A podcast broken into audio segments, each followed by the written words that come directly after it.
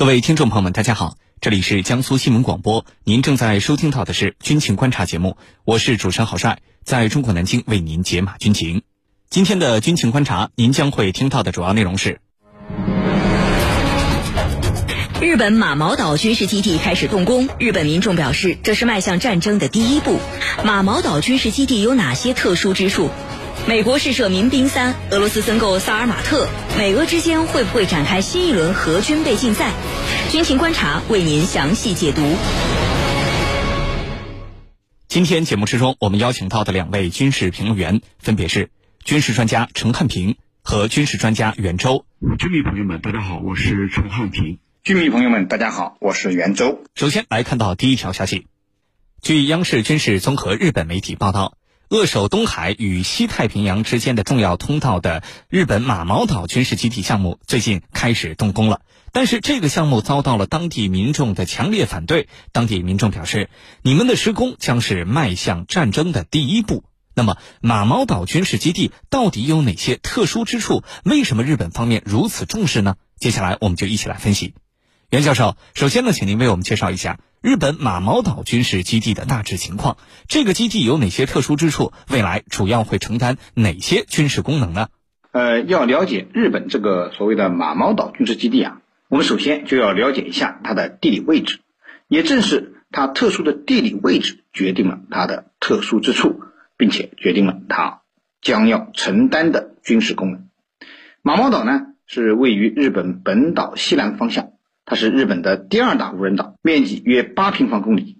这个岛啊，现在隶属于日本鹿儿岛县西之表市，具体的位置呢是位于日本九州岛以南，属于琉球群岛北部大隅群岛的一部分。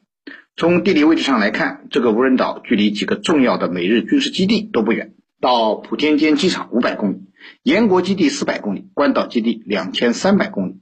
此外，马毛岛还扼守大隅海峡。该海峡连接着东海和太平洋，战略地位不言而喻。特别是马毛岛，距离我们中国大陆的海岸线仅八百公里，距离中国台湾岛仅一千公里。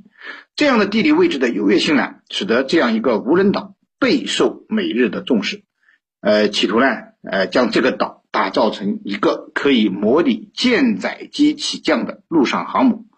从目前公开的信息来看，美国和日本想在马毛岛上修建的军事基地，主要是一个驻日美军的航母舰载机训练基地，以供驻日美军进行航母舰载机陆上起降训练之用。长期以来啊，驻日美军的航母舰载机训练基地选址，呃，都是一个困扰日本政府的一大难题。从一九八二年开始。驻日美军的航母舰载机训练在日本的神奈川县的自卫队后木基地进行，但因飞机起降的巨大噪音问题，受到周边居民的强烈抗议，被迫于1991年搬迁至硫磺岛。然而，由于硫磺岛距离驻日美军航母舰载机据点较远，而且飞行呢易受天气影响，呃，美日呢便把这个目标呢瞄向了马毛岛。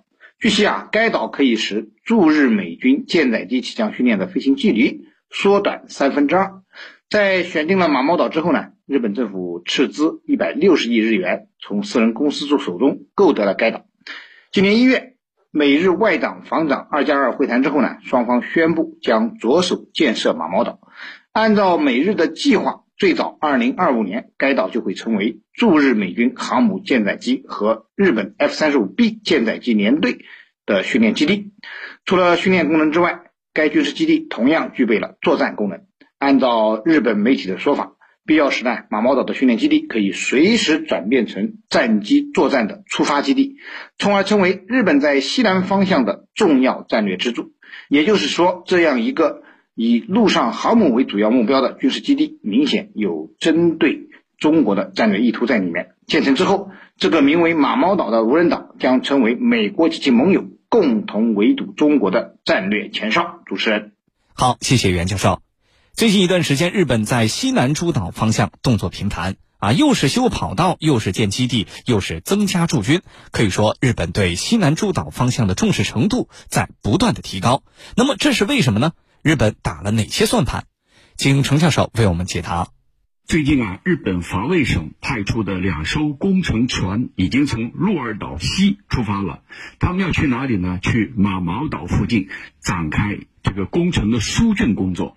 也就是说，围绕着马毛岛的呃军事基地的建设已经拉开了序幕。那么，当地老百姓啊认为这是迈向战争的第一步。提到马毛岛，我们此前啊也曾经分析过。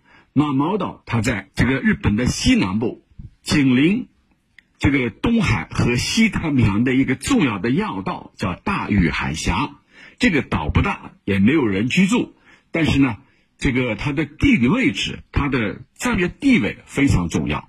那么，按照日本方面的规划，马毛岛在建成之后，是作为一座美日共用的军事基地的。这个共用的军事基地，美国人。每年用多少？美国主要是航母舰载机，每年在岛上进行起降训练，加起来不过两个星期的时间。那剩下的时间呢？剩下的时间全部归日本自卫队来进行演训。那从这儿咱们就可以看出来，日本历来是打自己的小算盘的。表面上说是美日共同使用，而实际上人家美国人一年就用两周。剩下的全是他在用，而日本呢，他正在计划对出云级直升机这个航母啊进行改造。如果改造好了，未来加上从美国引进的 F 三五 B 战机，那么对日本来说，马毛岛它很有可能成为未来的航母和 F 三五 B 进行舰载融合训练的一个重要的场所。可见啊，日本是。打着这个美日共同训练的旗号，实际上把这处基地最终变成自己的演训场所。那么，为什么日本高度重视西南方的防御体系建设呢？其实，在冷战期间，日本的防卫重心是北重南轻，重点放在哪里？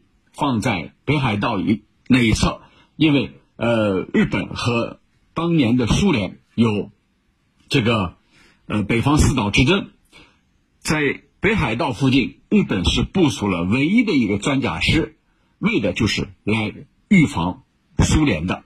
那么这些年来，特别是进入本世纪以来，日本的 GDP 啊，国民生产总值被中国超越了。超越以后，这个日本啊，他心理失衡了。这个时候，他开始把重心逐步、逐步转移到靠近中国的西南诸岛，来加强自己的军力部署。呃，这这个步骤是什么时候开始的？是二十一世纪第二个十年以后，这个进程开始加快。它的标志性的事件就是作为日本防卫指导思想的防卫计划大纲里头的防卫重点做了调整，由北转向了南。其中，二零一一年一月，日本内阁正式通过了防卫计划大纲。那么，新大纲强调，日本将削减本土的防卫力量，以大力加强对西南海域的防卫。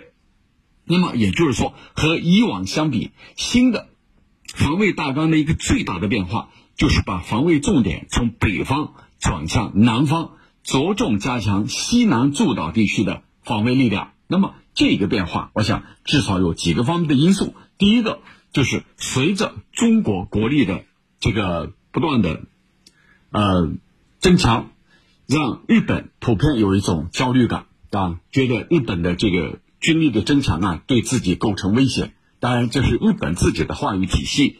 那么第二个呢，是服务于美国的印太战略的需要，从亚太再平衡到印太战略到奥库斯。虽然日本不在奥库斯里头，但是日本要服务于美国的这些战略，那么你就要把重心往西南靠。同时呢，最近台海这个新的危机出现以后，日本更加意识到了西南诸岛这块要进行重点建设。未来在日本的少数这个政要们看来，台湾有事等于日本有事，等于日日美联盟有事。那怎样去兑现这样的说法？那么就是。在行动上，包括这一次修建跑道啊、改造基地啊，还有工程的呃港口的疏浚啊这些，这一系列的动作都是为了强化同一个目的，就是把重心放在西南海域，那么也可以满足日本国内的这种舆论的需求，就是未来要修改和平宪法，突破专守防卫，需要有由头，需要有借口，这就是在西南啊诸岛。我们面临更大的防卫压力，这个压力来自于中国，所以这套体系，呃，都是为了日本的这个很阴险的目的的。主持人，好，上半段的节目就是这样，稍事休息，军情观察马上回来。